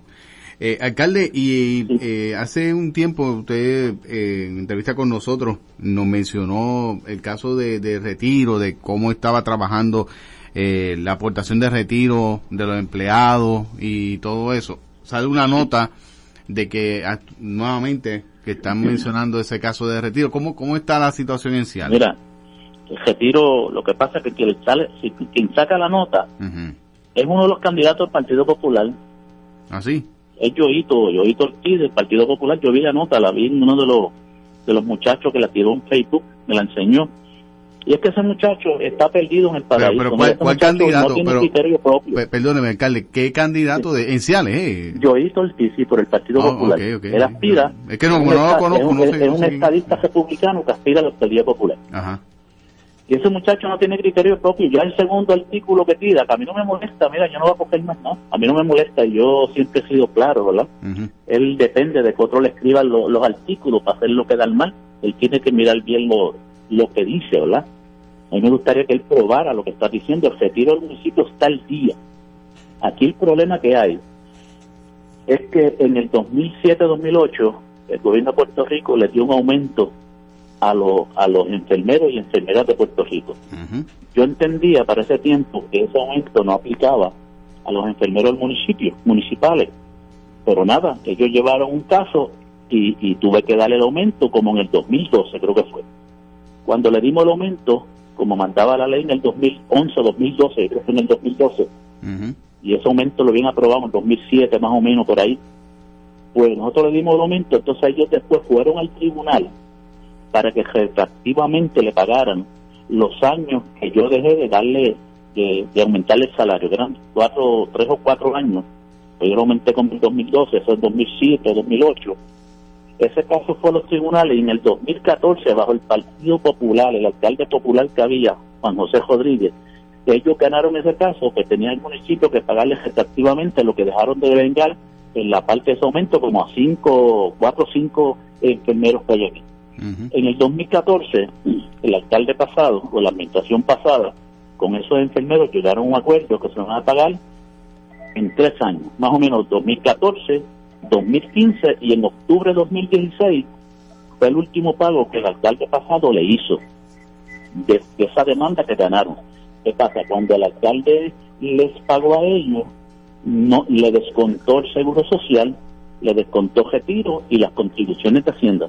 Pero que es- ese dinero el alcalde nunca lo mandó a, a las agencias, ni, al- ni a retiro, ni a seguro social, ni a Hacienda. ¿Qué pasa? Cuando uno de los, de los compañeros enfermeros, Reinaldo Vélez, va a verificar el estatus del en retiro, se encuentra el municipio no le descontó eso de- del salario que, le dieron, retroactivo, pero nunca lo mandaron a la agencia. Cuando nos trae la preocupación a nosotros, desde septiembre del año pasado estamos bregando con esa situación. Yo no puedo emitir un pago a lo loco, estamos pidiendo información. Ellos consiguieron un seguro social que le dio lo que se le debía. La Hacienda también, retiro no, retiro. Ya se están preparando los expedientes con un personal de recursos humanos que va a ir al retiro y le van a certificar cuánto el municipio les retiró a ellos de sus, de, de sus pagos, pero que nunca los envió la agencia. Una vez yo tenga eso, vamos a pagar eso, pero el retiro del municipio está al día. Pasa que el muchacho no tiene experiencia administrativa, ¿ves? Y publica a los papagayos, como dicen por ahí. Pero pero, estamos al día en seguro social, retiro, plan médico, que lo dejaron medio millón sin pagarlo la administración pasada. Todo eso nosotros lo pagamos, estamos al día en todo. muy bien. Eh, y entonces, en el eh, eh, ahora mismo el presupuesto le han de- dado todo lo, lo que le debía el gobierno central o eso se quedó todavía sin llegar. No, no, las remesas siguen llegando, todo el gobierno sigue llegando, ¿sabes? Estamos al día, en todo estamos al día. Muy bien. Él, él está criticando que yo aumenté las horas, parece que él, él piensa que si él gana, que no va a ganar, parece que no le va, que le va a quitar nuevamente las dos horas a los empleados, porque eso es lo que estaba diciendo en el artículo, que yo le aumenté las dos horas a los empleados y no pago retiro. Eso es falso. Está perdido, parece que él quiere, si gana, quitarle las dos horas. Yo se las di. El otro alcalde popular se las quitó, yo se las aumenté a las siete horas y media. Bueno. Eh, alcalde, eh, en este, ahora que ya que usted está tocando el, el tema político, este, ¿está apoyando a Wanda o a Pierluisi? No, no, yo estoy con Wanda, seguro. ¿Está apoyando a Wanda? Sí. Abiertamente. Desde, desde el día uno yo estoy con ella. Sí. Seguro. Porque la última vez que usted y yo hablamos, pues sí, este, las residenciales y, y pues... Y la voy a hacer faciales, pronto lo va a traer. Ajá. Vamos a entregar una casita que hicimos por allá en Casablanca, una familia pobre, hicimos una casita nueva en cemento. Vamos a visitar los puentes y un montón de proyectos que vamos a, a estar analizando con ella y, Y, oficial, los fondos. y oficialmente, ¿cuándo inauguran el, el puente? Porque Bueno, ya está no, abierto, eso es lo ¿verdad? que- eso es lo que tengo que con ella, pues ya tenemos el puente de Poza terminado. Ya se está concluyendo las verjas y los demás del puente de la calle Morovi. El puente de Plátano ya está completo, o sea que ese día vamos a visitar esos tres proyectos, vamos a entregar esa vivienda y otras cositas más que vamos a anunciar. Oiga, este, usted yo lo escucho medio entusiasmado con Wanda. Eh, Bueno, sí, no, porque me está ayudando y si me ayuda, pues hay que ayudarla, ¿verdad? Ajá, o sea, no, ha sido, no- ha sido, no quiere decir, no quiere decir que Pierluisi es malo, es tremendo candidato, pero yo estoy con quien me ayuda y quien me está ayudando Wanda. por eso que yo lo veo muy animado porque la, la, a- otras ocasiones, antes del cambio de administrador, ¿verdad? Del gobierno central, este, usted estaba desanimado, yo lo recuer- recuerdo que no le daban los chavos, entonces, de que llegó la gobernadora lo, lo veo más, Sí, más no, no, animado no, en me ese está aspecto. ayudando, digo, me está ayudando. Yo firmé un convenio en el Departamento de la Familia. Hoy, mañana vuelvo a CDBG estatal a firmar otros convenios. O sea, que, O sea, que le, chavos hay. le- le quitaron el hay. castigo, le quitaron el castigo que le tenían. me quitaron el cuchillo del cuello. Ricky me tenía el cuchillo pegado al cuello. Que Ricky le Pero tenía a el cuchillo en el cuello, alcalde. En el cuello, pero Sí. mira dónde está Ricky y mira dónde está Roland, ¿ves? El tiempo me dio la razón. Interesante eso, ah, alcalde. Bueno, Expresiones de Roland Maldonado, nos preguntamos, ¿será que Roland Maldonado se quedará trabajando en el gobierno ya no como alcalde, porque no va a aspirar obviamente a la reelección, pero tal vez ayudando a Wanda Vázquez en el gobierno a nivel del Poder Ejecutivo? Ustedes pendientes a la red informativa. La red le A la pausa, regresamos a la parte final del noticiero estelar de la red informativa.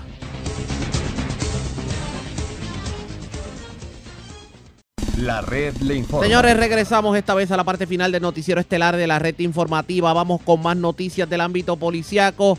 Las autoridades radicaron cargos criminales contra un hombre residente en Aguadilla, aparentemente en medio de una discusión en la urbanización Corchado en Isabela, pues hirió de bala a otro joven. José Catalán, oficial de prensa de la policía en el cuartel general con detalles. Saludos, buenas tardes. Saludos, buenas tardes. ¿Qué información tenemos? Durante la tarde de ayer, en el Tribunal de Aguadilla, la División de Homicidios y la Fiscalía Local sometieron cargos por tentativa de asesinato y ley de armas contra José Raúl Rosario, alias Chucky, mayor de edad, vecino del residencial José Agustín Apontes de Aguadilla. Los hechos por los que se acusó a Rosario los cometió el 30 de noviembre del pasado año en la calle Laurel de la urbanización Colchado de Isabela, donde por rencillas personales utilizando un arma de fuego le realizó unos disparos a Gabriel Soler Ramos de 18 años, residente de Aguadilla, hiriéndolo en la pierna derecha. El agente Juan Pérez, en unión a la fiscal Milagros Guntín, presentaron la prueba ante la juez Dinora Martín, quien determinó causa para juicio contra el acusado, imponiéndole una fianza de 200 mil dólares, la que no prestó siendo ingresado en la cárcel Las Cucharas de Ponce. Gracias por la información. Buenas tardes. Estamos, buenas tardes. Era José Catalán, oficial de prensa de la policía en el cuartel general. Señores, antes de enganchar los guantes, vamos a la voz de América.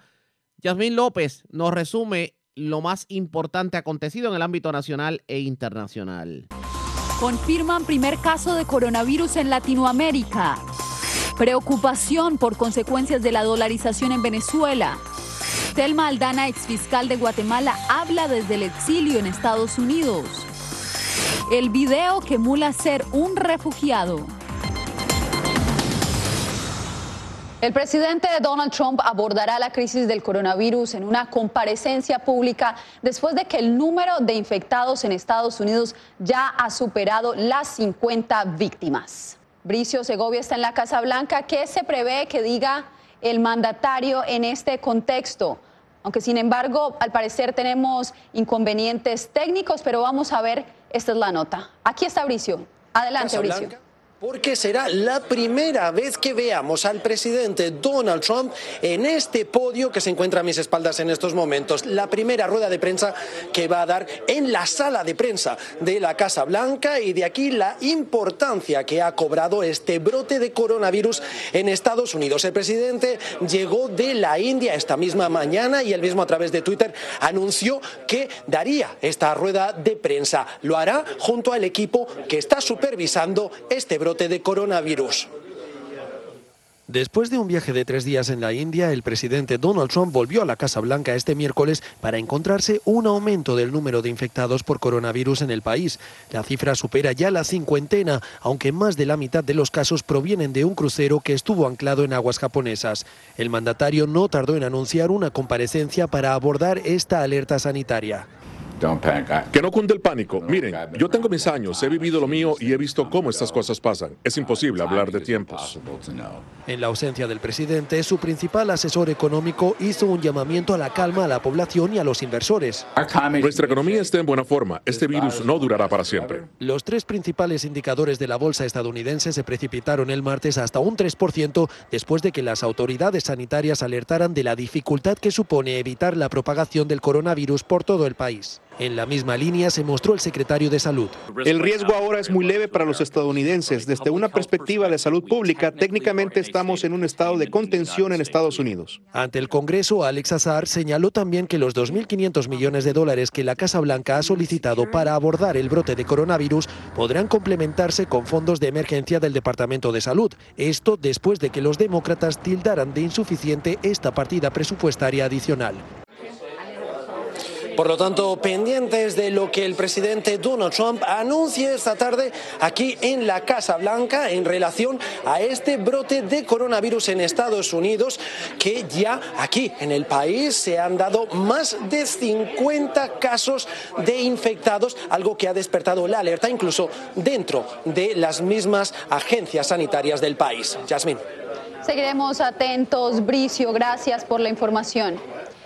Y el potencial impacto del coronavirus también podría afectar la industria del turismo en Estados Unidos, de acuerdo al análisis eh, analistas consultados por La Voz de América. Hasta las remesas de comunidades extranjeras podrían resultar perjudicadas.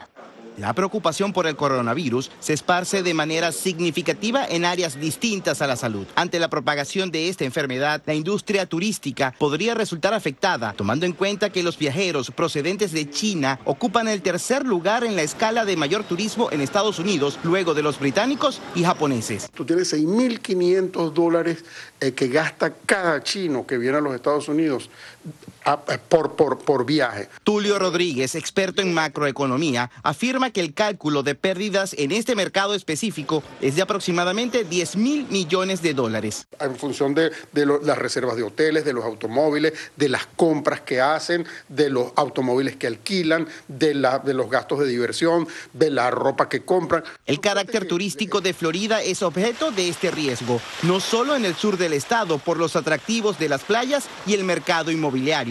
Pero al mismo tiempo en el centro de la Florida tienes los parques de diversiones que tienes en Orlando, que es una de las industrias más fuertes que hay. Rodríguez destaca que las remesas enviadas por comunidades de inmigrantes resultarán impactadas. Si nosotros llegásemos a tener una crisis, el, la contratación de trabajo por hora sería la primera que sufriría, porque entonces la gente dice, te doy menos horas para cubrir tus horas de restaurante, te doy menos horas para cubrir tus horas en el hotel. Este es un panorama en desarrollo, señalan los expertos. José Pernalete, Voz de América, Miami. Y la epidemia del COVID-19 sigue creciendo y aunque la mayoría de los 81 mil infectados y casi 2.800 muertes están en China, hay focos de contagio en Italia, Corea del Sur e incluso ahorita en Latinoamérica. Indican que se están al borde de una pandemia. Por eso nos conectamos con Verónica Villafañe quien nos ha seguido adelante, nos ha venido contando todo lo que ha sucedido eh, especialmente en Latinoamérica. Cuéntanos al respecto de este caso, Verónica. La epidemia del nuevo coronavirus se extiende a gran velo- velocidad fuera de China a pesar de las, medidas mundiales de prevención. Y la gran preocupación ahora es que en esos nuevos brotes eh, fuera de, China eh, se indican que en gran mayoría se está dando el contagio de persona a persona. COVID-19 llegó a Latinoamérica. El primer caso se registró en Sao Paulo, un brasilero de 61 años que regresó de un viaje a Italia. Autoridades brasileñas han solicitado la lista de los 200 pasajeros que estuvieron en su mismo vuelo y están haciendo seguimiento a 20 otros posibles casos de personas que regresaron de Asia y Europa. En Italia se triplicó el número de infectados en las últimas 48 horas a casi 400, expandiéndose el contagio a otras zonas del país. Y cinco otros países, Suiza, Austria, Croacia, Grecia y Argelia, registraron sus primeros casos vinculados con Italia. En el miércoles de ceniza, el Papa Francisco rezó por los infectados y todos los profesionales de salud que están trabajando para contener el coronavirus. España también reportó tres nuevos casos para un total de 10. Uno de los diagnosticados no había viajado y es el primer contagio local. Es cierto que tenemos más volumen, pero el riesgo de transmisión, eh, digamos, para la población general no ha cambiado. Mientras tanto, Corea del Sur reportó un súbito aumento superando 1.200 casos. Por primera vez, el número de nuevos casos de COVID-19 superan los registrados en China. Esta española que vive en China no estaba preocupada allí, pero regresó a su Hemos país. venido más porque la familia tiene más miedo que nosotras. Nosotros no teníamos miedo de estar allí. La verdad es que si el problema se extendiera, yo creo que China está mucho más controlado, tiene muchas más medidas, la gente está mucho más preparada, más fuerte que supuestamente aquí. Funcionarios de salud en Estados Unidos advierten que COVID-19, eh, la, la propagación de COVID-19 en este país es inminente. Y hoy precisamente anunciaron un nuevo caso, sumando a 15 15 en Estados Unidos, sin contar los repatriados de China y del crucero Diamond Princess en Japón. Gracias, Verónica Villafañe, desde Los Ángeles. Y El Salvador incrementó las medidas sanitarias en sus fronteras y aeropuertos para evitar el contagio por el coronavirus. Personas procedentes de dos naciones, de dos naciones tienen prohibido el ingreso a ese país. El presidente de El Salvador, Nayib Bukele, a través de su cuenta de Twitter, ordenó prohibir la entrada de extranjeros procedentes de Italia y Corea del Sur por el alza de casos y muertes por coronavirus en estas naciones. Las medidas sanitarias se incrementarán en fronteras terrestres y aeropuertos, especialmente en vuelos que vengan de países donde ya se conoce que ha llegado el virus. Para garantizarle a la población que va a tener acceso a, esta atención en salud y sobre todo tratamiento de calidad y con enfoque a limitar la dispersión o la transmisión de este nuevo virus. El Ejecutivo continuará en comunicación permanente con salvadoreños residentes en estos países y recomienda acatar las medidas de prevención que se implementen en cada nación. Trasladarse hacia acá es una decisión individual.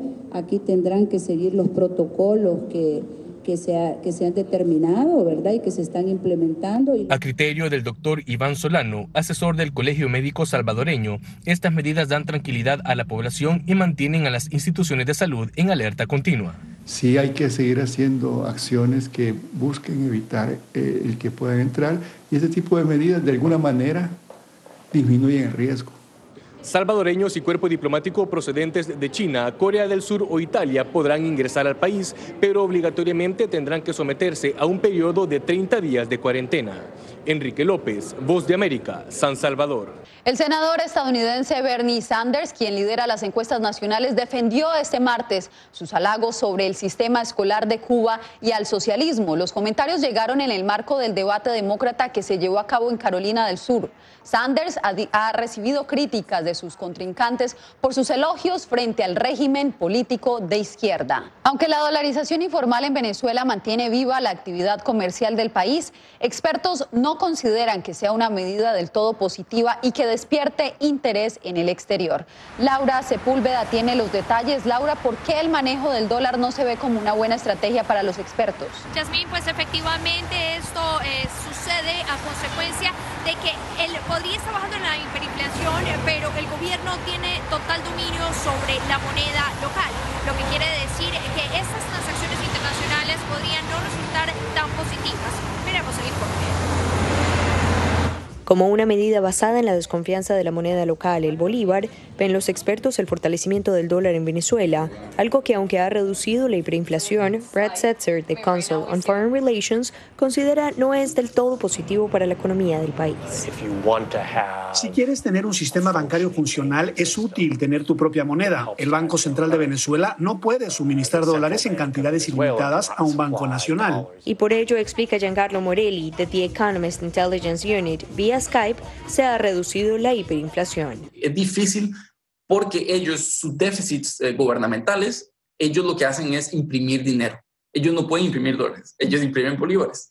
Y entonces ellos esos déficits lo que se llaman, se, los monetizan. Transacciones internacionales en petróleo, por ejemplo, siendo Venezuela un país exportador de esta sustancia, tienen lo que parecerían ventajas, pero Setzer las vería quizá como un espejismo.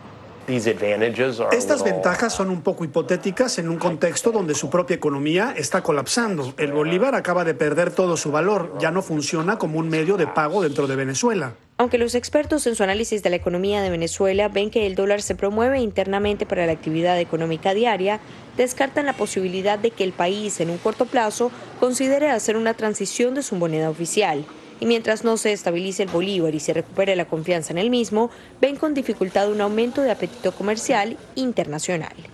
La red le informa. Bueno, señores, nos despedimos hasta mañana viernes. Regresamos mañana viernes. Mañana viernes estaremos en cobertura especial. Vamos a estar en Yabucoa, en donde se reúnen las principales organizaciones de base comunitaria y resumen todo lo que ha ocurrido desde el paso de María hasta hoy, incluyendo los temblores.